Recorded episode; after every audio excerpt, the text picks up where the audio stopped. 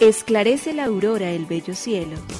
Otro día de vida que nos das, oh tierno Padre que en el cielo estás. A esta hora, unamos nuestros corazones en alabanza al Señor, Creador de todo cuanto existe. Compartamos el Evangelio. Reflexionemos en su palabra. Esto es, Esclarece la Aurora, con el Padre Antonio Ramírez. Bienvenidos.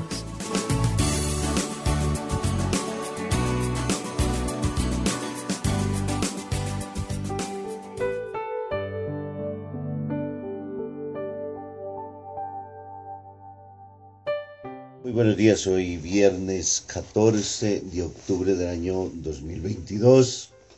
Aquí venimos, Señor, nuevamente delante de tu presencia maravillosa y bendita, para decirte una vez más que estamos eternamente agradecidos por amarnos, por buscarnos, por dejar que nos acerquemos a ti, pero particularmente por sentir tus cuidados, tu protección, tu cariño, tu amor y tu misericordia.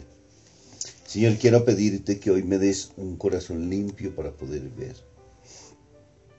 Has venido hablando durante estos días de lo que significa un corazón enturbiado, un corazón falto de sinceridad, un corazón que se ampara en la oscuridad, en la noche, un corazón que lleno de hipocresía rebosante no permite que seamos encontrados por ti, porque tú no, no puedes convivir con la hipocresía, con la mentira, porque eres luz, porque eres transparencia, porque eres bondad, porque eres verdad.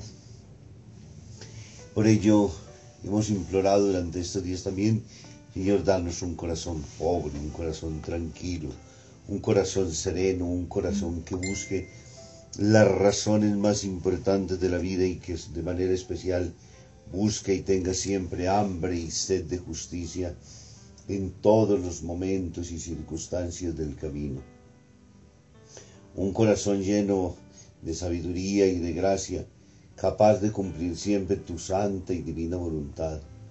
Un corazón que sea capaz de reconocer sus propias equivocaciones y sepa pedir perdón ante esos momentos de orgullo inútil de nuestra vida, ante esas situaciones tan poco cristianas a veces que podemos tener junto a los otros y frente a los otros, sino que podamos ser verdaderamente transparentes, que podamos ser los seres disponibles, que podamos ser los seres que viven siempre a la luz de tu gracia y que buscan con sinceridad calmar la sed que hay interior de eternidad, puesto que nos has hecho para ti, puesto que nuestro corazón anda inquieto hasta que descansa y vive en ti, puesto que nuestro corazón busca siempre sentirse al abrigo y al cobijo de un ser maravilloso y superior que pueda darle sustento y fundamento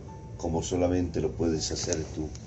Nada diferente, nada contrario precisamente a ti podría llenarnos totalmente de las expectativas, del gozo y de la luz necesaria. Por ello, Señor, hoy te pido que nos acompañes, nos sostengas y me dejes caminar siempre junto a ti. Por ello te digo, gracias, oh Señor, Creador del universo. Nos unimos a la Iglesia Universal que ora. Esclarece la aurora el bello cielo, otro día de vida que nos das. Gracias a Dios, Creador del universo, oh tierno Padre que en el cielo estás. Nuestras voces unimos al concierto que el universo eleva ya en tu honor.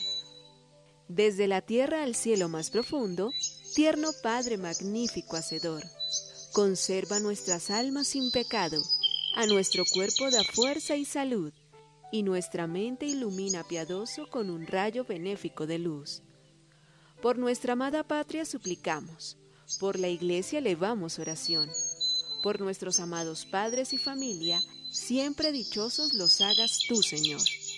En tu santo nombre, comenzamos este día de vida que nos das. Haz que lo acabemos santamente, oh Padre nuestro que en el cielo estás.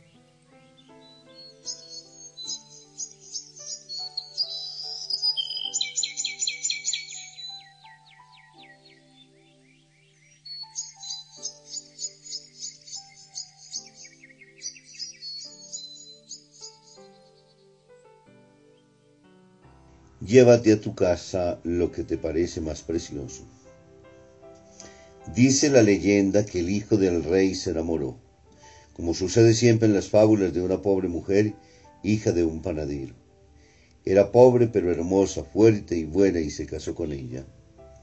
Por algunos años vivieron felices, en plena armonía, pero cuando se murió el rey y el príncipe subió al trono, los ministros y consejeros se apuraron para hacerle entender que, por el bien de su reino, tenía que divorciarse de aquella mujer. ¿Cómo puede un rey presentar al mundo una esposa hija de un panadero? Tendría que divorciarse y casarse con la hija de un rey poderoso para asegurar que el matrimonio, paz y prosperidad para todo el reino. Abandone la majestad, el fin y el cabo, no es sino la hija de un panadero. La dignidad del trono y la de todos sus súbditos es lo más importante. Las insistencias de los ministros se hacían siempre más urgentes y cada vez más repetitivas, tanto que al final el joven tuvo que ceder ante tantas presiones.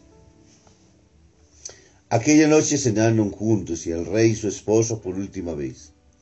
Llévate a tu casa todo lo que quieras de este palacio, hasta las joyas más preciosas que encuentres en mi tesoro, le decía. Él, el silencio en la mujer aparentemente serena, echaba vino en el vaso del rey y volvía a llenarlo repetidamente. Al término de la cena el rey se quedó profundamente dormido.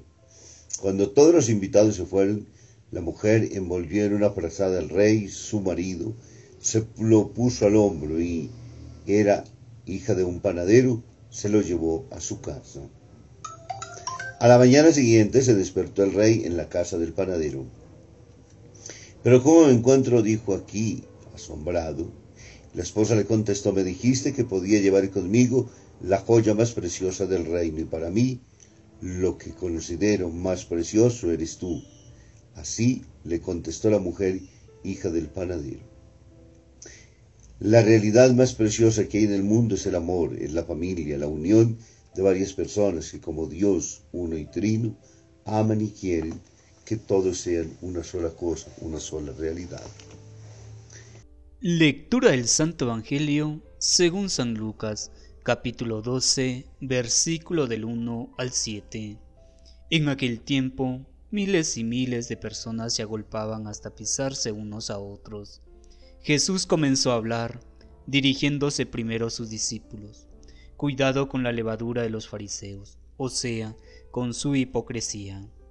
Nada hay cubierto que no llegue a descubrirse, nada hay escondido que no llegue a saberse.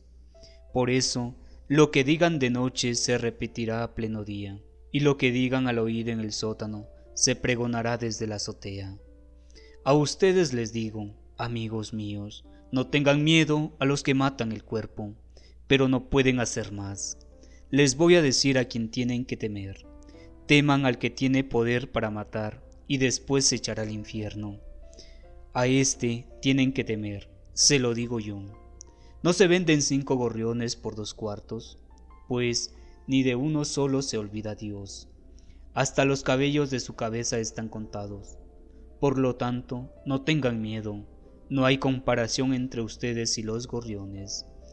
Palabra del Señor. Gloria a ti, Señor Jesús.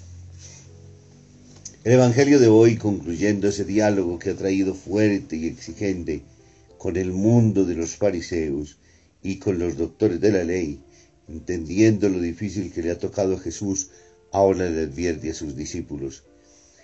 Atentos, cuidado con la levadura de los fariseos, o sea, con su hipocresía. Y dice que nada hay encubierto que no llegue a descubrirse, ni nada escondido que no llegue a saberse. Y por ello entonces después entonces invita a sus propios discípulos, no tengan miedo a los que matan el cuerpo, tengan miedo a quienes matan el alma. Una vez más nos queda claro que Jesús no tuvo ciertamente momentos fáciles para enfrentar las autoridades religiosas de su tiempo.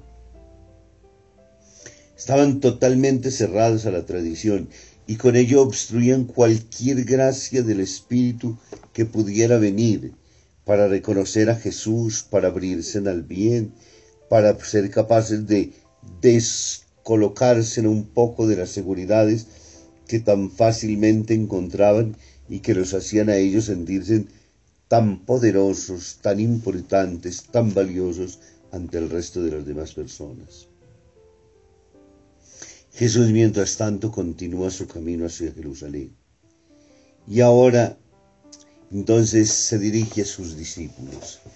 Doce hombres que han creído en Él, que lo han escuchado, que lo han visto durante todo el tiempo, que han sentido continuamente las palabras, pero ante todo que han sido testigos del obrar magnífico de un ser extraordinario que, como diría Nicodemo, Nadie puede hacer las obras que hace si Dios no está con él. Ese hombre que les ha arrancado el aliento, ese hombre que les ha llenado de esperanzas, ese hombre que los mira a los ojos con sinceridad, ese que los invita a dar el paso en la fe, ahora entonces le dice cuidado. Ustedes ya conocen este mundo, ustedes saben todos los peligros que hay delante, ustedes saben que pueden quedar entrampados en él, Ustedes saben todo lo que está como desafío y como reto. Yo los invito, si quieren ser mis discípulos, no se dejen contagiar, contaminar, no permitan que su corazón se pierda. Y es lo que nos toca hacer en el tiempo siempre. Quienes queremos posar de maestros sabemos muy bien que estamos bien lejos del ideal de lo que Jesús nos dijo y de lo que Jesús nos planteó. Jesús nos hizo tomar a nosotros conciencia de que el reino de Dios y su justicia era lo que más valía para cualquier ser humano. Y nosotros mientras tanto nos enmarañamos con las cosas del mundo. Por eso ellos se defendían tan abierta y profundamente. Por eso a nosotros se nos pide hoy, como ayer, siempre, entender las cosas materiales como un medio, más no como un fin. Ello, Jesús mismo con su predicación, nos ha enseñado a que distingamos la luz, que veamos la claridad, que veamos el mensaje y que no terminemos engañados absolutamente tras de nada. Por eso pidámosle que este día, llenos de su gracia, podamos corresponder siempre del bien y caminar a la luz de la verdad. Bendiga el Padre, el Hijo y el Espíritu Santo. Muy feliz día.